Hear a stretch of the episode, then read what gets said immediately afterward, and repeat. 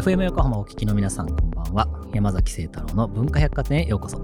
パーソナリティを務める聖太郎デザイン代表アートディレクターの山崎聖太郎です、えー今回のゲストはジュエリー作家の伊藤敦子さんです、えージュエリーブランド伊藤敦子で独特な作品を生み出しながら金属作家としても活動されていますあの実はですね伊藤さん結構昔から仲良しであの共通の知り合いもねあの非常に多くて。であの作品も僕すごい大好きであの買わせていただいてて。実は何回かオファーをしてたんですけどなかなかねいやいや私なんか私なんかっていうことだったんですがめげずにね誘ったらついに出ていただけたということで僕も非常に楽しく、えーお送りをできればと思っております、えーそんな伊藤敦子さんと2週にわたってお送りをしていきます、えーそんな文化百貨店ではメッセージもお待ちしています。Twitter、Facebook、Instagram、 note の公式アカウントをフォローしてコメントやメッセージを送ってください。それでは山崎聖太郎の文化百貨店今夜も開店です。FM 横浜 Culture Department えー本日の文化百貨店にお越しくださったゲストをご紹介します。ジュエリー作家の伊藤敦子さんです。よろしくお願いします。こんばんは、どうぞよろしくお願いいたします。よろしくお願いします。全然緊張しないで大丈夫なんで。ありがとうございます。あのまあジュエリー作家さんということでまあいろいろねあの作品僕もあの見させていただいてるんですけどこれ一般的に言うといわゆるそのジュエリーデザイナーってなんかパッとみんな結構イメージが湧くと思うんですけど、まあそこと若干こうなんだろうななんか、まあ、毛色が違うっていうとあれなんですけど、うん。なんかそこのら辺のジュエリー作家とジュエリーデザイナーのなんか違いみたいなものってちょっと一回教えていただいてもいいですか、えっ、とですね、そうですね。デザイナーはやっぱりデザインをして、うん。職人さんに、うんうん。あとは任せるというか、うん。その職人さんに指示をしていはいはいくということで、で、デザイン、ジュエリー作家の方は、まあ自分でその手で作っていくっていう、その違いですかね。そっかそっか。だからうんうん絵絵を描いて、こんな感じで作ってよって、まあ、いわゆるデザイナーと、なんだろう、印刷所なのか、うんうんみたいな関係なのか、最後のフィニッシュまで自分で手を入れて、そうですね。まあ、手とうんこうしながら、まあ、作品を作っていくというか、うんうんまあ、そんな感じのニュアンスですかね。うんはい。なるほど。まあ、ちなみにこのジュエリー作家さんってあんまり馴染みがある方結構少ないんじゃないかなと思うんですけど、うんうんうん伊藤さんってどうしてジュエリー作家になったんですか？なんか実は聞いたことなかったなと思って。えっ、とですね、ジュエリーにをやりたいとか、それ以前にですね、ものづくりをやりたいっていうんう気持ちがあったんですけど、はい。その80年代に出会った本がありましおて、ー日本の哲学者でう西田喜太郎さんっていう方がいて、はい。その方の「禅の研究」っていう本なんですけど、その中の「純粋経験」っていう言葉がはいすごく、はいあのに惹かれてまして。で難しい本なので、うん自分なりにこう引き寄せてうん。解釈をしてるだけなんですけれども、繰り返しこう一つのことをうん。手の仕事とかを続けている中で、開けてくる体感とか、うん世界とかそういうことにあの惹かれてたことがあったんですね。うんちょっとまあ修行みたいなことですかね。でちょうどその頃バブルの最盛期であってなるほど。あの日本人のその前までの価値観がすごく揺らいできた時期でうんもあって、手の感触とか、はい。こう小さな繰り返しのなんか日常の生活とか、うんそういうことをなんかなりわいにできたらいいなって思ったのが、うんあの本当は最初のきっかけなんですね。だからまあデザインっていうよりもそのむしろ職人側ですかね。はい陶芸作家さんとか、そういうなんかそっち系の感じですよね、はいはいそうです。ね。宗教というか、まあ、あの、日々や手に覚えさせてっていう、そういうことに関心を持ったっていうのがきっかけなんですけれども、なはい。パッと今聞いて、まあ、まさに陶芸とかそういう方なのかなと思ったんですけど、金属の方というか、はい。まあ、ジュエリーの方というか、その方、そっちに行ったのはなんかそれあるんですか？が、あのーその時の直感という感じではあるんですけど、それで、あのーフィレンツェにうん。勉強に行くんですけど、は最終的には火とか火を使ってまあ、うん。陶芸も同じように水とか、えで石とか、うん。鉱物とかなんかそういうものにすごく親近感というか、はいはいはい。そういうものがあって、えうん。いろいろ考えてはいたんですけれども、結局ジュエリーをやろうということで。フィレンツェにはジュエリーをやりに行ったそうですねっていことかはい。フィレンツェってなんかあれなんですか？有名というか。えっ、とね一応そのルネサンス以降とかのジュエリーが工房がうん。有名ではあったんですけども私の場合はそれだからって言ってフィレンツェを選んだというよりも、もともとそのイタリアの文化とか、まあ、映画とか、うんうん。あの絵画とかちあの宗教、はいはい。えー宗教画とか。はい、が好きだったこともあってで旅行に行ったりあの語学を学んだりとかをしてたんですね。その中で語学をやってた日教会というところでやってたんですけれども、そこで見たタルコフスキーのうん。あのノスタルジアっていう映画にすごく衝撃を受けて、その主人公が屋外の温泉とかね洞窟の水の中をこうろうそくの炎を消さないで歩いてうん。橋まで到達したら世の中を変えることができるとかっていう、んはい。そのシーンがなんかすごくあの石とかうん。水とか、あの火とか、えあとまあイタリアの土地の空気感とかがすごい直に伝わってきて、まあ映像もすごかったんですけれども、うん。まあそれに触発されたっていうことがすごく大きくって。でまあ今本当長期の仕事っていうのはまさしく本当にその火とか水とかと、まあ、鉱物の中で調整し合いながら、はい。なんか学びながらやってるっていうところがあるので、うん。それは今すごくやっぱりつながってるんだなって直感はして。いるんですけど。そのなんか、その自然物との、まあなんだろう、こうというか、うんうんうん。こう、まあ対話というか、はい。そういう感覚って、うん。例えばフィレンツェ行ってて、日本も結構その自然観みたいなのって結構強めじゃないですか。はい。なんかその、なんだろう、自然に対するん。考え方とか、コミュニケーションのあり方って、うん。なんかイタリアと日本とって違うものなんですか、どうなんだまあ石が建築物にしても、とても基本というか、はいはいそこ乾いた石というか、んその辺がすごく肌感的には違うのかなっていうのはありますけれども。硬質な感じというか。そうですねうん確かに日本はそんなに硬い感じのイメージないですもんね。そうですね。まあ、やっぱ木がね、先立つのかもしれないですけど。うん、あとまあ日本は本当に自然に囲まれているけれども、そのイタリアはなんか街の文化というか、うん。あのもちろんその郊外に行くとん自然、ななんかなだらかな丘とはいはいかありますけど、街の石うん、とか。でもわかる気がわかる、する。うん、その温泉作られた温泉。横にも下にも石って感じですね。そうそうそう 作られた温泉の中に、その水がひたひた、はいはいはい。あの屋外のね、うんプールみたいなあのスパみたいなやつですね。はいはいはいはいうんそこのなんか質感みたいなのとか、確かになんかその自然感とか、なんかその辺の感覚もなんか世界中で全然違う感じはありそうですよね。んんうんえーそれではここで一曲いきたいと思います。伊藤さん曲紹介お願いします。はい、えー、ザ・グルーミングのファインレオ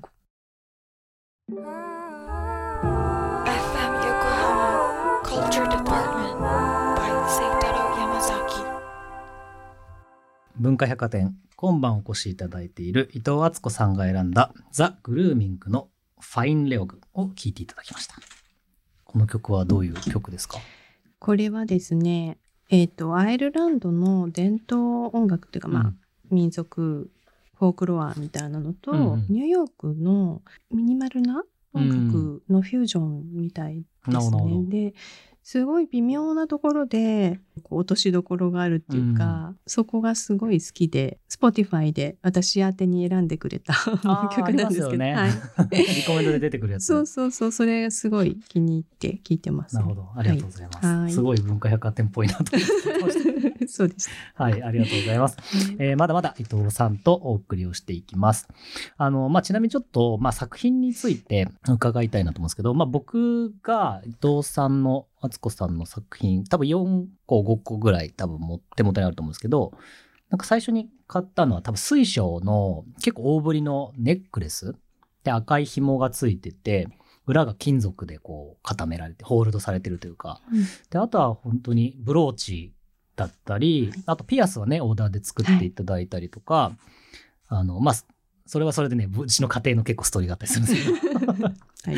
まああと、この間か、1年前ぐらいですかね、あの、うんしおり？はいで、あれ、基本でなんか金属のうん、こう、なんだろう、などういうんですかね、表情がいろいろこうあってっていう感じだと思うんですけど、はいあれってちなみにどうやって作ってるというか、あれもあの銀で作ってるんですよね。あの最後の買っていただいたしおりもそうなんですけど。あ、じゃあ全部シルバージュエリーというか、そうですね。見た目全然そんな感じじゃないですよね。そうなんですよね。あの銀を溶かしで、まあ、有機物をつけながら溶かしたりとかする中で、うん。こう発色してきたりとかそういう偶然を導いてる感じのはあの形の作り方をして銀のなんか元みたいな、はいはい。そういうちょっと野生的な。そうあー確かにその言葉はすごいうん。なんかす結構かなりプリミティブなこうはい。印象というか、うん。だけどなんかこうその中に何でしょうね美しさがあって、うん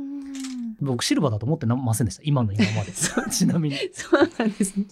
溶かして中にそれなんかバンバン入れていくとああいう色になったりとかするわけですか？えーとね、まあ入れる時もあるし、ただ溶かしている時もあるし、うん。あとその溶かす台のなんかそのそあ素材をはい。吸っていくとい吸ってうか、く時もあるし、すごっ。だからまあ偶然のようで、まあ作品出会いはセットしてるわけですよね。はいはいはい。い。やそれはねすごいわかります、はい。そうなんだ。僕今の話でうん。銀にめっちゃ興味出てきました、あ、本当ですか？うん。なんか金属ってあんまりこうそんなになんだろうな。なんか馴染みがないというか、うんうんうんまあ、工業製品とかでアルミとかあまあそういうのはいろいろありますけど、うん。作品としての金属ってそんなにこう自分の中になかったんですけど、うんうん。銀ってそんなにポテンシャルある子なんだっていうか 土みたいなもうレベルというか。本当にそうです。もう土のような気持ちで接あしてそうですよね。るんちなみにこれ作業としては、うんうん。デザイン画みたいなの書くんですかね、全く書かないですね。うもうあのまあ地金をこう取り寄せて、うん。でそこから触っているうちに、うん。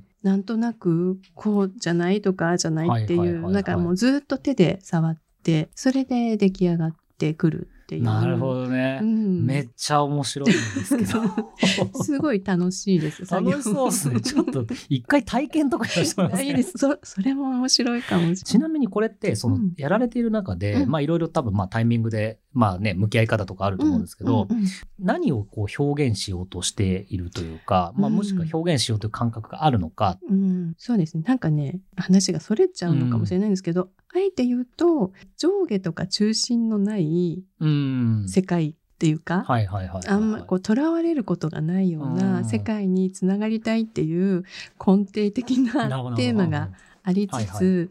あとはなんか出来上がっているものってありますよね、はい、言葉にしても理論にしてなんかそういうできてるものの隙間というか間にある、うん。すごい曖昧なところはいはいはい。ちょっとこぼれ落ちて概念がこぼれ落ちてるそうですね。そういうところがすごい気になっうんはいているんですけどそういう表しにくい気配をうん。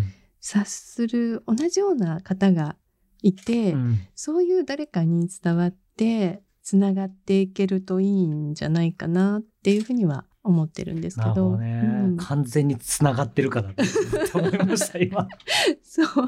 ありがたいそうその境界線とかね、はい。なんかこぼれ落ちるそのが非概念の部分概念化されてない、うん。でも潜在的な概念的な部分というか、はい。はい。もう超わかるな。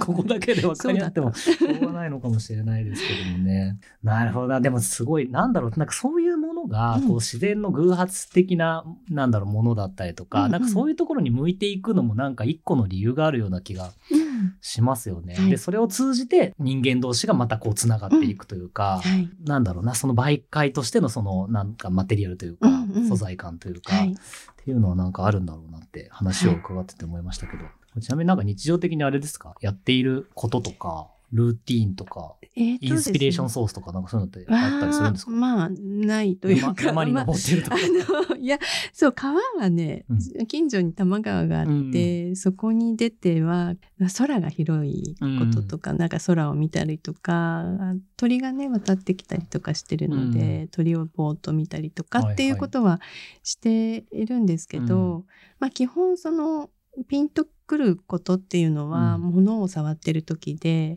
まあね。ずーっと触っていると現物をもう銀を使ってうん。作りじゃ出してしまうんですね。はいはい、でそれがなんか別に成功しようがしまいが、うん。あの作って置いておくっていう、うんうんうんその寝かせるものもたくさんあってでそれがまた1ヶ月後2ヶ月後とかまあ1年後とかうん。になんかピンときたりとかっていう、か。それにまたもう一回手を入れたりとかっていうことがあるわけですね。そうですね。なので揺り戻しというか、うんそういうのも面白いですし、なるほどね、基本的には一人で作られていくというかそうです。はい。まあ、あある意味こうこもっていく作業というか、そうですね。もう一人で完結できるから言葉がなくてもうんできるっていうこともありますし、うんそうですね。すごく気楽に楽しく。それこととはいえまあ言葉を発表するときにはまあ与えたりもするじゃないですか、うんうんうん。テーマがあったりとか、はい。それで言葉は後につく感じですか？それとも先になんとなくぼんやりこう単語だけ浮かんでいったりとか、そういう感じ？ね、なんかその本本読んだりとかもすごく好きですし、映画見たりとか、な人の講演聞いたりとか、すごくインプットも言葉のインプットもあるんですよね。でもそれを体に蓄積するっていうか、はいはい。入れてそれが残ったものが何何なんだろうなっていうのをうんもう一回自分の言葉にし直すみたいなところがあるのですごい時間もかかるし、うん。それ本当にそうなのかなっていうその疑念もあったりとか、はい。この言葉で正しいのかなそうそうそうそうしてだからその言葉っていうのが結構最後になってはくるんですけど、でもやってることはすごく体から、まあ、出てきてることなので、うん。言葉も体もあのその作品も、うん。多分同時並行で考えてることなので進んではいるんですけどでも後にならないと言葉が。まあ最後に残らないとい。うことですね、うんうん。なるほど、すごい、すごいよくわかる。えーまあそんな伊藤さんですが、2011年に自身のジュエリーブランド、伊藤敦子を立ち上げたということですね。はい。このタイミングで立ち上げた理由って何かあるえっ、とね本当にたまたま、えっとニュージュエリーっていう、うん。まあ、その当時インディペンデントな作り手を紹介する展示会を、か、ん、あのやりたいということで誘っていただいたんですね。それが10年11年前かな、うん。にあのと立ち上がって、うん。でそれに誘っていただいたことでジュエリーブランド今まではまあ作家というか、うんまあ、作品を作ってはいるんですけど、すごくそこでこうお話がつながったところで、うんこう発表したりとか、ん。細々と子育ての、ええ。と並行してやってきたことが、うん。そのニュージェリーでお誘いいただいたことであのすごい一気に社会とつながったというか、そうなんですよね。その見つけてもらったというか、そうです引き上げてもらったというか。そこであの、まあ、展示会に参加したことで、うん。そのニュージェリー自体がいろいろこう活動をしているのでその活動にこう一緒に入れてもらったりとかしながら、すごく社会と接点が持てて、うん。で仕事という形でちょうど子育ても下の子が高校生に入って、ちょっと一段落。一段落したところだったので、まあ、そこから10年ぐらいですかね、うん。あの今までやってきたという感じなんですけどただまあ今はちょっとこうブランドっていうことにこだわらずに、うん。逆に個人の活動の一部みたいな感じでブランドがなっていて、うん。あの今は本当ジュエリー作家として、まあ、自分の名前でこう、やることの中に今までやってきたね、うんブランドのあのものが入ってるというか、はいはい。ですもう本当に境がなくなっていてっていう形。になってきてますね。はいまあ融合してきたっていうことです。ちなみにこう作品はうんどこで買えるんですか、えっ、とですね常設っていう意味では点数はもう限られてしまうんですけど、えっ、と恵比寿にあるギャラリー・ドゥ・パーソンっていう、うんうん。あのジュエリーのギャラリーがあって、ええ。そことかあと表参道のスパイラルの5階に入ってるコールっていう、うんうん。あのセレクトショップがあるんですけども、そこに少しあったりとか、銀座6のシボネケースっていう、はい。あのショップがあるんですけども、そこにも扱っていただいたりとか、うん。なるほどね、はい。ありがとうございます。はい。そして展示もねあのいろんなところでもう僕大体展示に行かせていただいてとかっていうことが多かったりとかそのご連絡い。ただいてってことが多いんですけど、はい。今年結構展示多めですよね。ですよね。はい。ちょうど去年ねコロナでできなかった展示がここに来てできるようになってっていうので、伸びた展示をがちょっと重なってうん。いるんですけれども、まあ一つ一つ結構大事な展示で去年から作ってきたものとかを今、まあ出してるっていうかね。はい。これなんかまあ僕のそれこそ知り合いのアーティストとかうんうん。作家とかっそのコロナのタイミングでいろいろやっぱり活動が制限されたから、うん。もう一回こう自分のクリエーションを見つめ直すとか、素材感とか手法が変わるとか、うん。なんかいろいろこう実験をしている人たちが多かったりとかするんですけど、はいうん。なんかそういうのってありました？コロナ禍で。そうですね。もう、まあ、1ヶ月ぐらいかな。最初の緊急事態宣言の頃に、1ヶ月ぐらい全く仕事しなくてもいい時間が、まあ、できたんですけど、すごい豊かな時間というか、うんあの、まあ、10年ぐらい時間に追われてはい。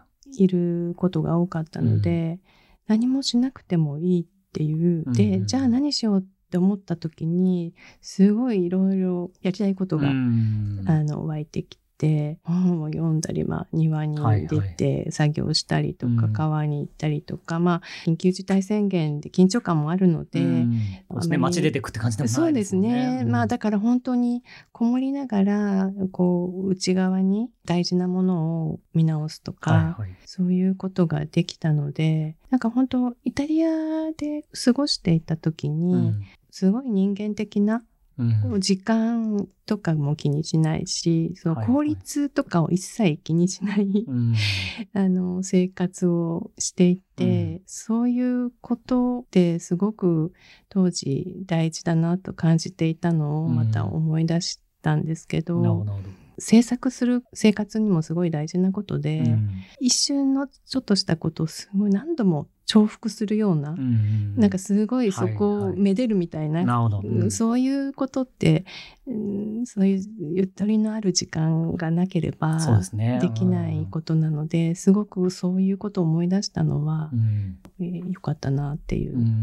うん感じですね。ね。そうするはい。とちょっと作作風に変化みたいなものも今後出てきたりするんですかね？そうですね。どうなんだろう。まあ、もともとそういうことがこう好きだったっていうこともあるんですけど、もう一つ一つの作うんう品ん作りとか展示にしても、すごく大事にしてい こう。まあ、もともと大事にしてなかったわけではないですけど、やっぱ走ってくるように行くような、うんそういうやり方じゃなくて、はいはいあの、一個一個向き合っていくそうですね。はい。そういうこともあります。うんなるほど。ありがとうございます。はいえー伊藤さんには来週もお付き合いいただきますので、またお話を聞かせてください。